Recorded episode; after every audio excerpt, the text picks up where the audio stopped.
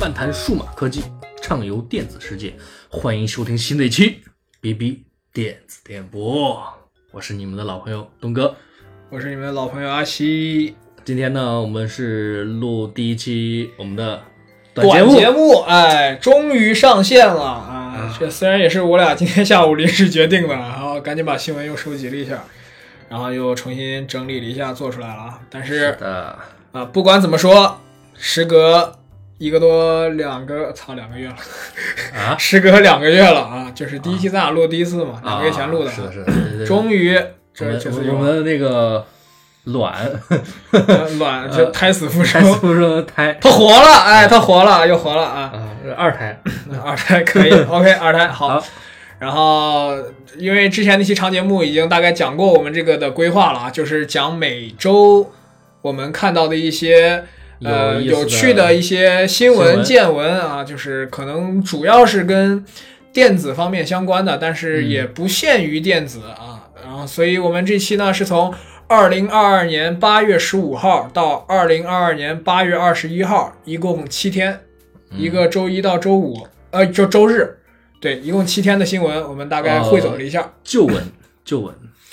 哦，是旧闻，对旧闻，时效性确实差了点儿啊，但是没办法啊，所以 OK，那我们现在开始吧。好的，第一条谁先说？你先说吧。先说吧。第一条，今年高温综合强度为一九六一年以来最强。对，我的天哪！这前两天我看了一张图，嗯说这是一个塑料的吊扇，嗯，花了，对，扇叶都化了。对，大家应该也都能感受到啊，就是今年的高温是非常的强啊，全国各地多处出现四十度以上高温。我的我的脖子都晒伤了，我而且我还是穿着防晒服的，啊。专门把我脖子都晒伤了。我我我手指头烫伤了，因为就是我电动车，然后扔在 公司楼下。平时我一般是不会骑的嘛，然后就啊偶尔我会去吃麦当劳的时候，啊我会骑着车去。但是中午十二点多下楼的时候，那个太阳把那个车晒得滚烫，然后那个因为车那个把还有那个沙闸的地方，它是纯金属的，然后以往呢是烫屁股，但是今年是少有的。让我摸完之后回家，晚上发现手手有点烫伤整个手指头那地方就是痒，有点肿。哎呀，我想想，我突然想起一件事，就你你知道，你把车停到太阳底下多长时间，你的车座会就会已经变成非常滚烫了吗？不知道三分钟，啊，真的假的？你算过吗真的？，我算过。我上次我只就只是把它停在太阳底下，我去买了瓶水，出来之后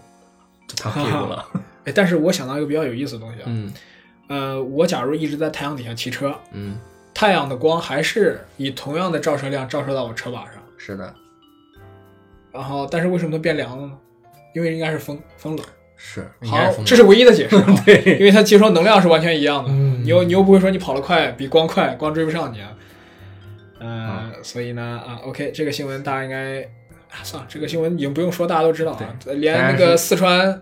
都已经干了，最近连水电都没有了。我四川的朋友确实现在已经计划计划供电了。对，然后上班的地方就是吹冰块儿靠，然后直接在家居家办公吹空调啊，确实今年比较难顶啊。火锅都没人吃了吧？嗯、去年是全是雨，今年是高温。对，但是今年前半七月多那会儿也，七月下半旬也雨也也嗯不小，雨也不少，雨也不少，确不过。这次郑州应对的比较好。对对，然后嗯，这个就不多说了啊。不多说了，嗯，好的，下一条。下一条啊，这是我发现一个比较有意思的新闻啊，一个叫 Cell 的子刊啊，我也不知道这是什么东西，什么什么科学文刊啊，因为我没了解过，但是人家的结论是很有意思的，大脑一思考就在积累毒素。嗯，人家就问了，为什么说电脑能够一直长时间负荷运转，但是人的大脑就不行呢？人大脑一定要休息，一定要睡觉。之前也听说过，睡觉就是在排毒的过程，但是这个就很明显的证明了一点，就是说，人只要思考，大脑就会产生毒素。所以停止思考，躺平。没有错，这就是我们倡导的生活哲学，不要思考，就是没事儿的时候不要瞎想，就躺在床上放空自我啊，什么都不要想，减少毒素的产生。是的哎，OK，下一条啊，下一条，下一条呢，新款的 iPad 即将移除3.5耳3.5毫米耳机接口。这这个个跟下面其实有点重复了，但是我们确实可以重复提一下啊，因为这个怎么说呢？iPad 上面应该是唯这普通就是最普通版 iPad 应该是唯一还保留着耳三点五耳机接口的了。对，就是现在所谓的 iPad 九代，也就是其实之前苹果一直叫教育版的 iPad 或者叫廉价版的 iPad，就是最便宜的那款，它还保留有三点五毫米接口。再往前推的话，就是十点五寸的 Pro，这是最后一代带三点五毫米接口的 iPad。iPad 对，新的 Pro 和 Air 已经都没有了。嗯，呃，这个怎么说呢？呃，其实某种程度上来说，我感觉用 iPad 的人好像确实对耳机孔的需求不一定太大，因为它毕竟属于一个便携设备。然后可能现在大家看蓝牙耳机这种东西普及率已经非常高了，大家都在用各种蓝牙耳机，所以说一家基本上感觉最少有一副蓝牙耳机。对，所以说这个影响确实不是很大，我感觉。反而其实我感觉 iPad Pro 上倒是有一定的概率会有人。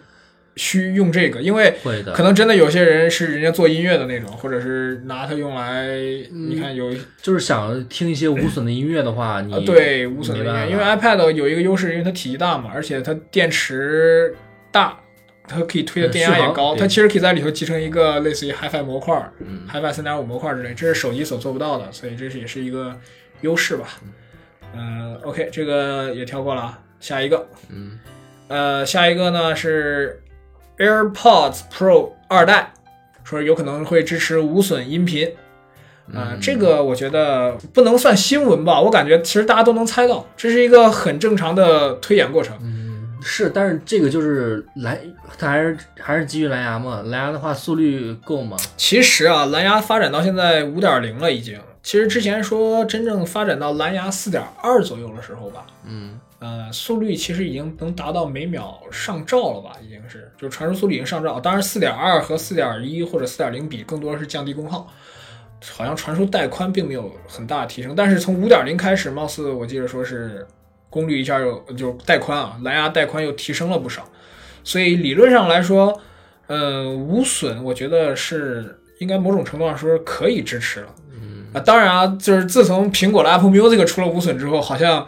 颠覆了我们之前对无损音乐的一些认知，因为之前在什么网易云啊、QQ 音乐上用的无损音乐，一般都是 FLAC 格式，对，然后一首在二十五兆左右，我们觉得哇，好大呀！普通的一般三百二十 K 的那个码率的，也就一首在八兆左右，对。然后，但是自从 Apple Music 出了之后，才发现一首都是一两百兆左右，至少在一百到一百五吧。我看大部分都是一百到一百五十兆左右的。是的，所以你像你分到每秒的话，嗯，其实确平均在三四分钟内嘛，这个流量确实不算小。而且你需要一个稳定的传输过程。对，需要一个比较稳定的传输通道。呃，这也就是可能为什么，呃，到现在苹果自家的耳机目前没有一个能支真正支持蓝牙无损的。呃，唯一支持的就是 AirPods Max，而且是必须你另买一条。Lightning 转三点五的数据线啊，对，才能用这个功能，呃，就很扯，对，很扯，这个确实挺扯的，就是自家没有这个功能，但是感觉这个应该是能解决的，可能蓝牙技术没有太多关注吧，不知道现在发展到啥样了，嗯，我觉得应该是没问题的。好，下一条的话就是漫威的新衍生剧《女浩克》，女浩克 She-Hulk，嗯，在十八号，呃，八月十五号就上在上线了。因为估计，因为我个人对 Hawk 这个角色应该没有太多的喜爱，所以我对 对这一季也没有什么关注。不过据说，在国外媒体的评分比较两极分化啊，很多有一星，很多有十星。然后我也看了，就是一些解析啊，就是我看的是 Laurie 嘛，啊，Laurie 的解析，他是说这个是有一定历史原因的，因为呢，呃，女浩克出现的时候大概是上世纪好像是八十年代吧，我没记错的话，八十年代左右吧。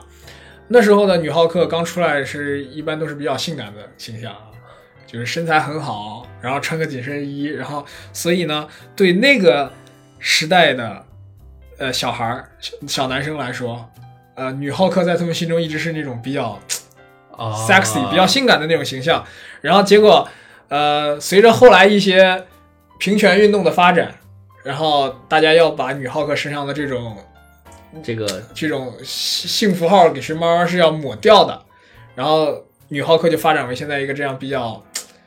呃，就我我起码穿着是比较很正常的。我看到他那个呃预告的，看了预告画面什么，看着感觉都还是就是包括这个女浩克，就是整个的身材比例和身高，我看到已经是比较接近正常人类的。对对，它不是那种很夸张的，对，这不跟跟浩克的那种非常夸张是还是有些很大的区别的。还是有区别。她就是一个个子感觉比较个子高的女女性而已，对对，而且它四肢也是比较那个协调一点。没有说那么夸张。然后这就导致了两极分化，嗯呃，童年时期的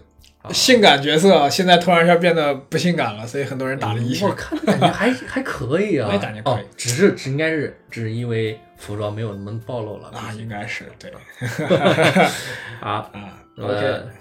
接下我们来接着说下一条新闻啊，就是说，呃、嗯 s t e a m 的免费游戏啊，现在终于支持直接入库了，会有一个新的按钮，直接好像是 Add to Library，直接就可以加进去了。之前呢，你是必须得点击购买，啊，然后而且有一个很讨厌的地方，因为我比较喜欢在那些限限免的网站上去搜集什么时候出一些限免的垃圾游戏。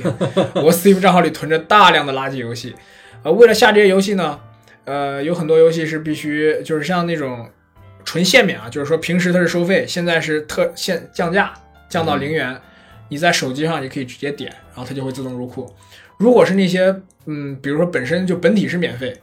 的游戏，你在手机上点的是不管用的，因为它必须得触发到 Steam 的就是这个安装安装的这个流程，哦它才会真正入库。所以我这时候必须要打开电脑，好，再去把这个点进去那确实这个就很麻烦烦。对，因为因为有时候很多人送的是它免费游戏送的 DLC 包嘛，嗯，所以 Steam 上又要求必须得先有本体才能下 DLC，呃这个就挺麻烦的。但是现在有这个功能，可能就嗯更方便了吧？好的，那么接下来就是传说下一代的 iPhone 嘛，将没有说下一代，没有说下一代，啊，没有说下一代，以后啊专利嘛。会上陶瓷机身。嗯，怎么说呢？这个怎么说呢？想想国内之前上陶瓷机身的几个，对小米，尤其是小米 Mix Mix，一对 Mix- 一代的时候，就是已经是陶瓷白陶瓷，啊，那个确实好看，对，但是就是太沉了，会很沉，太沉。而且陶瓷虽然硬耐刮，但是它会很脆，对我感觉就是你可能脆的是你不小心一敲，瓷没碎，上面釉碎了，啊，我感觉这都是有可能的。是。嗯，总体来说，这个我也是个专利吧。苹果一年申请多专利啊，你既然苹果它敢申请这个专利，如果是真的应用到 iPhone 上面的话，那它在这个强度方面肯定是解决好了。那那那应该是，因为现在其实也有前车之鉴嘛。现在所有 Apple Watch 用的都是陶瓷表面，对对就，不管你用的铝合金啊什么，都是陶瓷的。除了第二代的时候出了一个纯白色的，最贵的那款九万多吧，我记得是。纯陶瓷的，也很好看，但是是哎价格销路不好，嗯确实销路不好。你买了个陶瓷的手表，不如不如买一代的十八 K 金，保值率还高点儿。但是一代的系统卡的要死。那你这没办法。下一条，下一条，下一条啊，就是国外的一个统计平台，呃，表明现在之前一个很常用的一个统计单位已经消失了，就是什么每日的活跃用户数，就是日活量。啊，对，呃之前这个好像也是一个就是传新新媒体时代的一个个评判指标，对。就是说你这个，比如你这个软件啊，你每天的日活量是多少，就能说明你这个软件就是火不火，对，包括包括你那个游戏嘛，对。现在呢就是有多少人每天是在线线，对，就是这个东西。但是为什么说是这个呃日活量这个单位就是这个指标已经挂了呢？呃国外这个平台统计的是国外的几大知名的比较平台社交平台，对 Facebook、Snapchat、呃 Instagram、YouTube 还有 TikTok 这五个。嗯，原因是什么呢？原因是因为，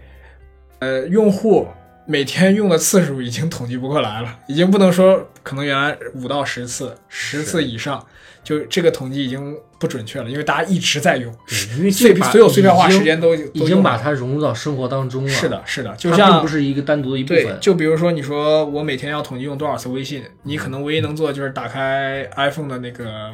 呃时间，是每天的时间统计。对，然后你可能一看，你会发现每天你拿起手机都是至少是三位数，几百次以上。对，二呃可能工作忙的时候是二百次，工作你要不闲的话，可能就是四五百次，那就没头了。而且微信基本上是我只要一开手机，肯定会便宜，对，所以说这个也是个值得深思的问题啊。大家现在对于这个手机的碎片化、时间占用实在是太严重了。这样啊，我们退回到没有接触智能手机之前的时代，想一下，那时我们拿手机，我感觉我当时用的最多一件事情，当 MP3 听歌。嗯，是的，其他的用处其实其实很少。甚至我当时没有手机，我我只有 iPod，我只能专专机专用啊，没有手机当时。呃不，iPod 已经算是进入智能手机时代了。那我说的是 Nano，不是哦 Touch。下一条下一条啊，然后嗯，这个到两款新 iPad 啊，将于十月份发布。这个其实你说它是新闻吗？我觉得也不是新闻，每年十月份都是要发 iPad 的。啊，所以说，而且有两款，你你 Pro 肯定会占一款吧，呃 Pro 因为已经一年多没更新了，上次更新是嗯去年三月份对的春季发布会，并且是它的设计从一八款的那个 Pro 没有变过了。一对到现在一直没有变过，除了后面摄像头能看出点变化啊，然后并且。并且里边的处理器，它就只上去年升级到了那么惊 M1 讶，就是因为升级 M 一，对，今年大概率是要升到 M 二的。对，可是后来呢，Air Air 出来之后也是对 M1，Air 也是 M 一的。这个就感觉很 对，就现在就是其实发现，嗯，Pad Pro Pro 在哪儿呢？就是首先是性能，这是最基础的，对这是 Pro 的基础，它的性能会上呃 Mac 铜版芯片儿，其实也不是铜版，可能肯定是应该降频了或做一些特殊处理了，嗯为了保证这个续航和发热的问题。其次呢，就是说你像十呃十二点九提供更大的操作屏幕的尺寸，而且提供更好的显示效果，用的是 Mini LED。Mini LED。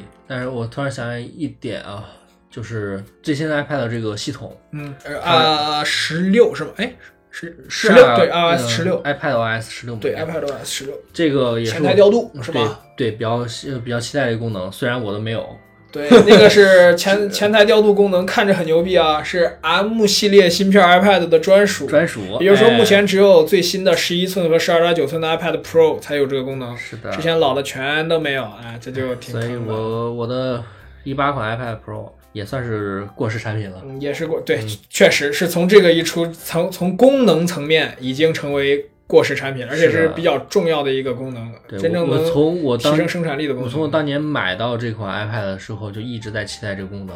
嗯期待到现在终于有了，它不支持了。这不支持了，嗯哎，等着换吧。我哎今年可能要考虑，确实要换一个 iPad，因为我现在用的是十点五寸的 iPad Pro，嗯，相对来说怎么？首先是电池啊，电池确实已经不行了。因为最一七年的设备用到现在，电池正常续航可能两个小时左右，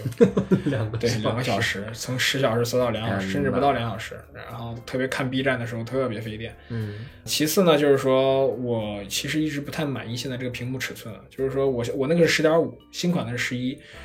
十点十点多到十一这个尺寸，没有什么变化。我感觉从呃不呃，咱不讨论变化啊，嗯变化其实也有，因为你那个屏更宽了，它其实更更高一它更点而已它更适合使用分屏，啊因为变其实啊，确实对吧？更你那个比例其实看着是要明显比我那个舒服好多，我那个更方，你那个更长一点。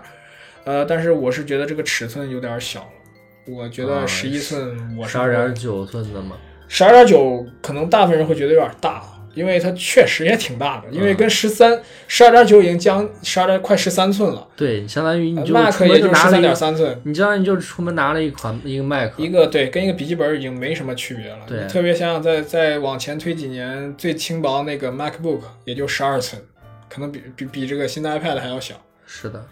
因为我在想一个，就是我觉得 iPad 出来的话，就是为了便携，对，它的很大程度上就是便携。对，所以我在选择这两个尺寸的时候，我我是不会考虑十二点九的，因为它它已经抛弃了便携这个属性。嗯，我不光不光是手机、Pad 或者是相机，我我觉得便携对于我来说，个人来说是一个非常重要的属性。嗯，对我现在对十二点九 Pad 的最大期望，就是因为它现在应该用的都是 Type C 雷雷利四对，雷利四的接口，是，然后可以支持高速传输和供电。然后我如果买来它的话呢，我可能会把它作为我修图和剪视频的主力设备。对，首，先确实很轻薄，嗯，二是性能很强，呃，三是屏幕效果也很好很好。它支持它那个屏幕是完全支持 HDR，HDR 的，对，杜比世界应该也是没问题的。呃，就比如说你说我在相机上拍完照片，直接可以一根 C 口的线插到 iPad 上，嗯直接就把所有的 RAW 原图导导入导入到我的 Lightroom 里头，嗯可以并且直接就进行修图。它它的话，这个 iPad 上面也跟是电脑是一样的，就是一旦你插上你的相机或者储存卡之后，它会立刻把你的相图片给蹦出来，对，直接就自动打开这个，所以你可以看到，并且还能看到你上面的肉格式的标志或者什么对，其他你导入的和你修图的话也都是比较方便的。对很方便。你你而且它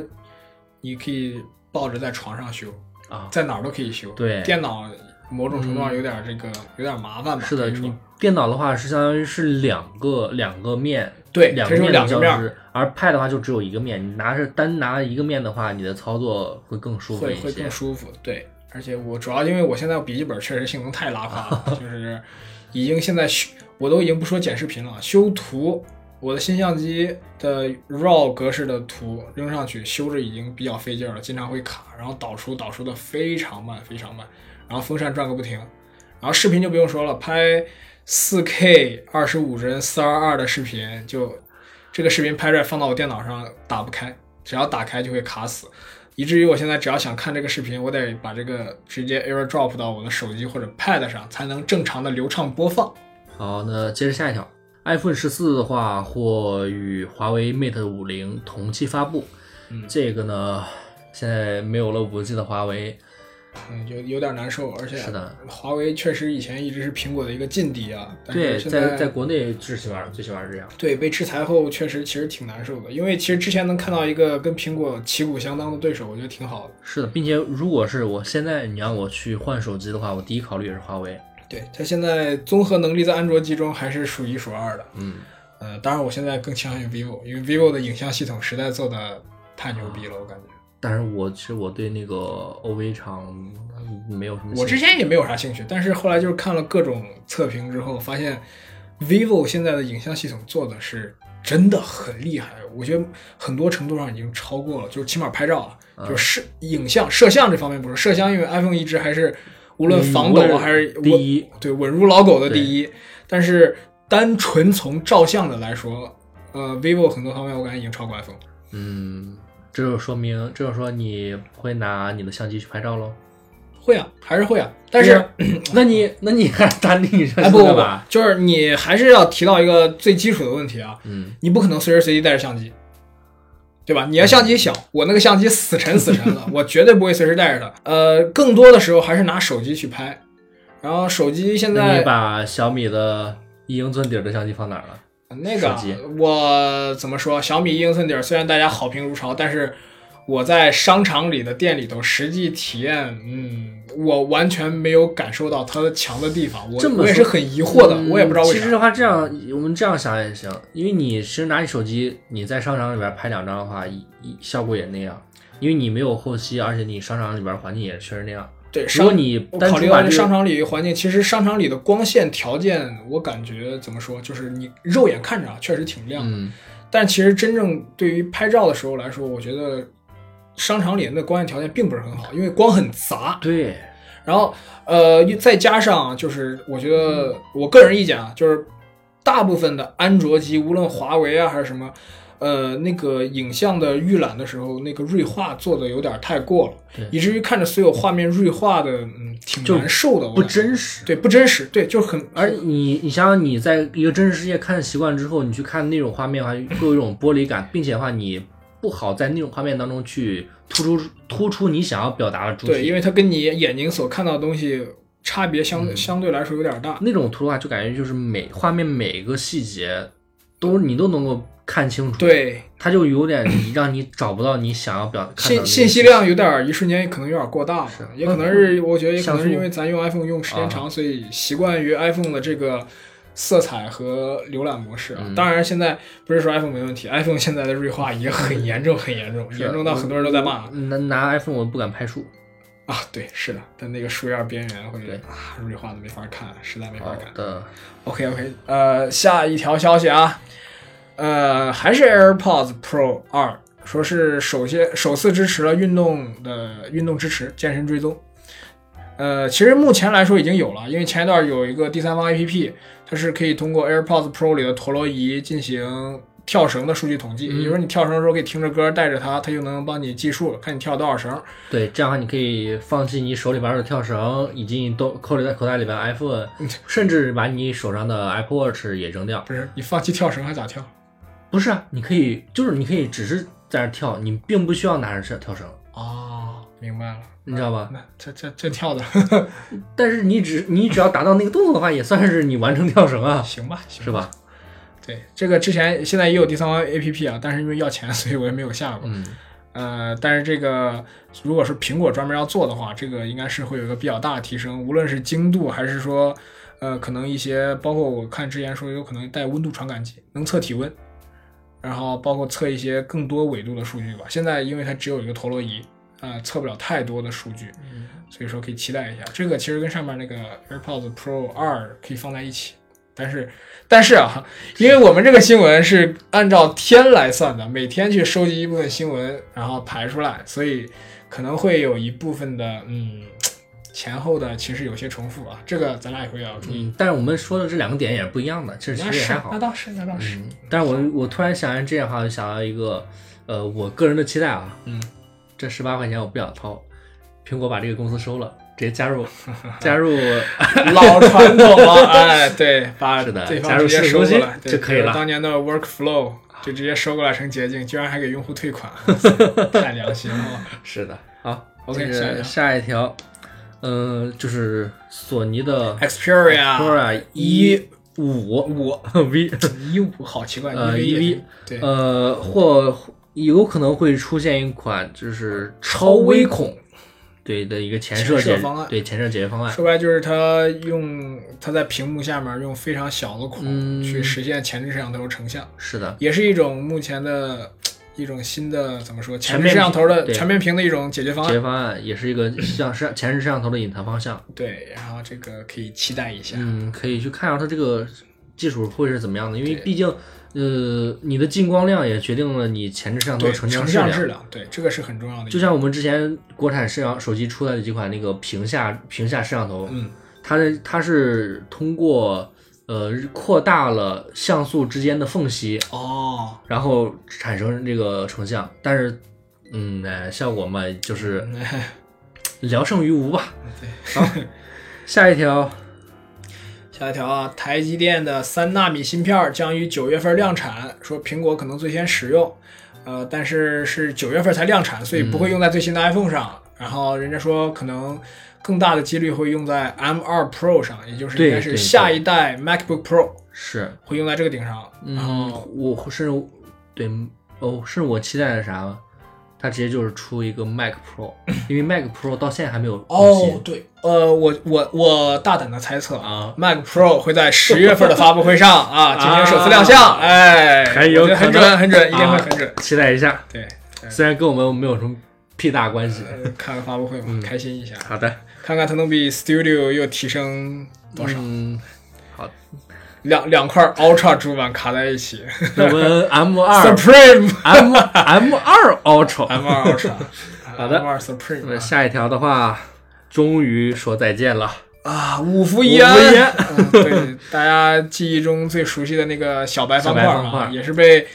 山寨场所 钟钟爱的钟爱的一个仿制对象。嗯这个用了这么多年，如果我没记错的话，第一次出现的时候应该是 iPhone 四 S 四 S 的时候，四不是四，我记得很清，还是大方头。对大方头，就是造型跟 iPad iPad 那个头一样，只对不过功率对对不一样。对对，然后当时最早还是也是五瓦嘛，然后只不过 iPad 是变成了十瓦，后来成十二瓦。我记得当时那个头好像还是台，因为四的时候好像还没有国行的吧？四，我想四啊，四是刚引进了国行，好像是最早是三 GS 联通的时候，三 G 和、哦呃三 GS 那一代和三 G 一起引进的。因为我都记得我好像之前用那个我家里边人用4的时候，啊但是我记得很清啊，就是我好像印象中，iPhone 四 S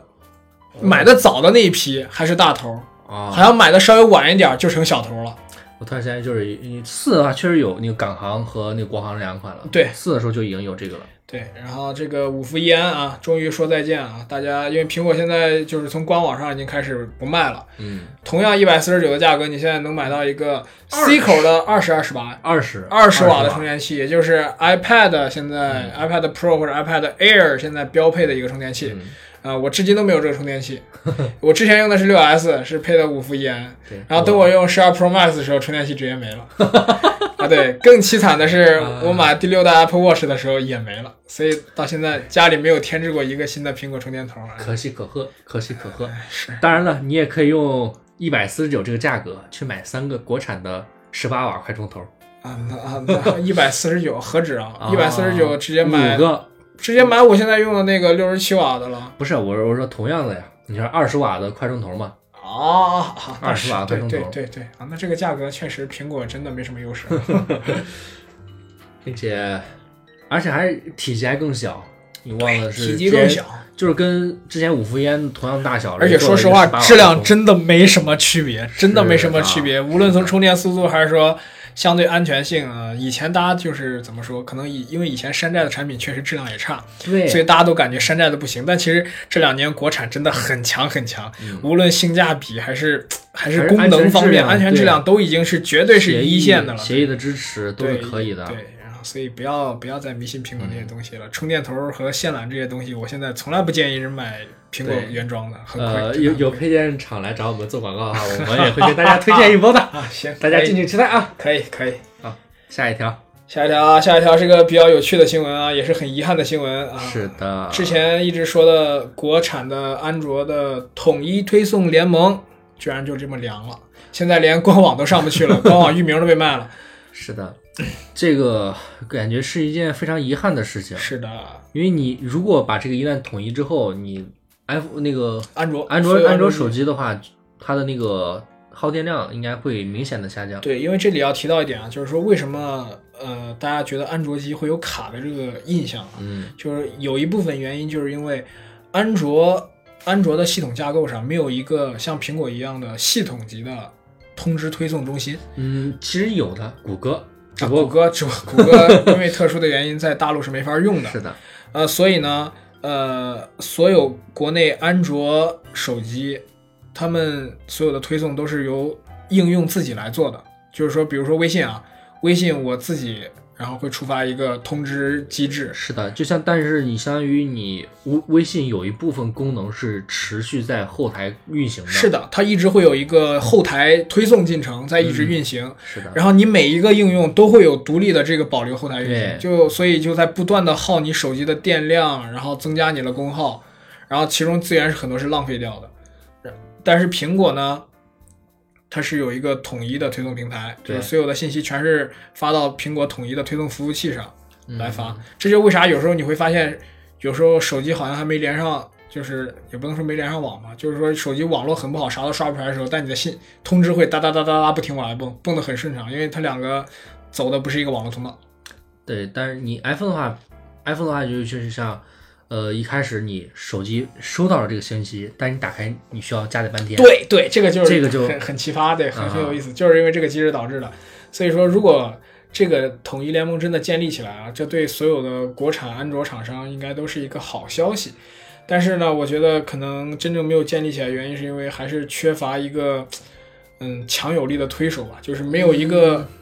动机，没有让大家一个很很强的动机。嗯其实我觉得我的个人感觉的话，应该是我从安全方面去考虑一下，有可能是。一旦是你把这个联盟建立之后，嗯那么其他的一些小一点儿的手机厂商，嗯，那么有是有一些就是我们国产的个人的甚至小作坊的那种手机厂商，嗯，他们也是要是做出来手机之后，会不会也要加入到这个联盟？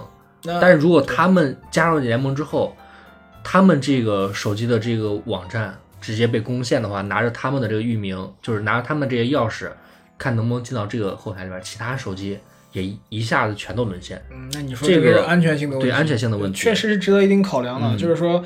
嗯，你苹果因为它是作为一个独立的一个一个公司，它是掌握着，它把所有的这些东西都集中在它一个人手里头，比较好管控。嗯，但是你国产安卓这么多家，你如果建一个统一的话，它拥有一个很高的权限，它能拿到，也就是说，某种程度上，它可能拿到所有安卓用户的推送消息，推送消息通知。因为你可以想想，你所有的呃社交软件都是即时通知类的是的，是的。就那你短信啥，其实可能也甚至短信应该不，因为呃短信的接收平台不一样嘛。那那有可能嘛？只是说有可能嗯嘛，就是这个可能背后也有一些其他考量因素。是的，就像你看没，因为也正因为这个苹果有这个机制，所有的信息都是要过一手苹果的服务器的，嗯，所以很多机关单位没办法用苹果。哦，对，确实。嗯，好，那么下一条，下一条啊，下一条怎么说？提到了啊，说是 Apple Watch Series 八可能有七成的产量会来自于越南。呃，这个呢，对于消费者来说，目前来说啊，并不算什么太好的消息啊，因为首先它产自越南，应该并不会降价，对消费者的钱包并没有什么好处。对，但是呢，它带来一个副作用，就是它做工现在确实不太行，因为现在 AirPods 3三对就是越南代工的，那个接缝确实挺大的。不过从像之前 AirPods 一代的时候，那个时候是非常完美的，包括你的接缝，还有你整个盖，就是那个机呃电池仓盖的那个紧实度度，对对很好的。对那个手感是非常好的。而且说当时很多人把那个耳机忘拿出来了，扔裤子里，在洗衣机里搅了，搅完出来发现里头连水都没进，我的天，这个就想想就很那个啥，呃，无所谓吧，这也改变不了啥。大家 OK，呃那还有还有别的消息吗？其他也没有了，这就是我们第一期的短节目。第一期的短节目啊，就是二零二二年八月十五到二零二二年八月二十一这一周的呃趣闻搜索吧，趣闻合集。对我们暂且这么说。OK，那这期的时间应该差不多了。我们这个节目现在目前尽可能的做短啊，对呃以后要做的尽量再短一点。对，尽量缩减到二十分钟左右。对，这次又又超了，又超了，是呃，下次经验不足嘛。对，把控好时间。OK 那就到此结束吧。OK，哦，对，大家哦，别忘了提那个我们的微信公众号，公众号 同名啊，就也叫 BB 电子电电子电波啊。大家感兴趣的话，可以去搜各。大平台都可以搜索对。当然，如果在我们微微信是首先微信是个入口啊，啊，微信入口，你在微信上你关注我们，会收到每期节目的推送推送，然后包括一些文章，我们我们写的一些文字版的内容都会在里头。对，还有一些图片对什么的我们之前拍的一些图片和我们想想放给大家一起看的一些图片都会有的。对，就叫 BB 电子电波，同名啊，直接搜索就行了。嗯然后此外，我们在喜马拉雅、小宇宙呃荔枝、蜻蜻蜓。呃，等等平台啊台，都写都都有我们的节目啊，甚至我们连 B 站都放了一个啊，对，对，呃，B 站不叫 BB 电子电波，叫叫 BB BB 电子，我们没有叫电波，什么原因呢？是因为我们考虑到后期可能会制作一些视频类的节目，是的，所以就叫 BB 电子啊、微博也有，但是我没发过东西，所以无所谓了啊。对好的，OK，那这期节目就到这儿了，大拜家拜拜拜。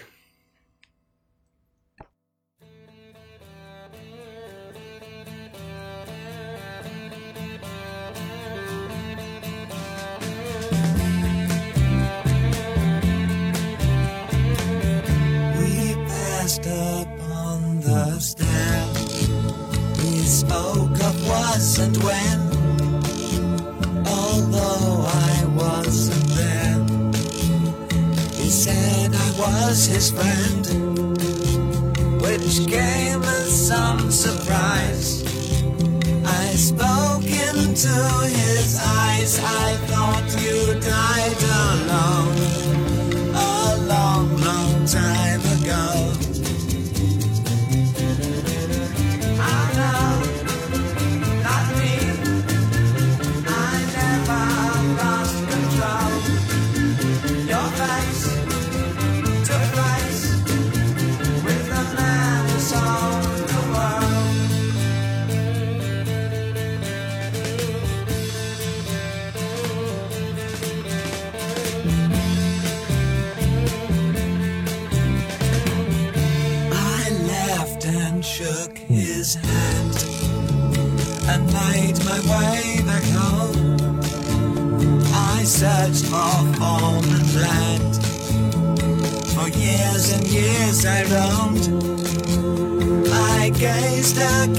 gazeless stare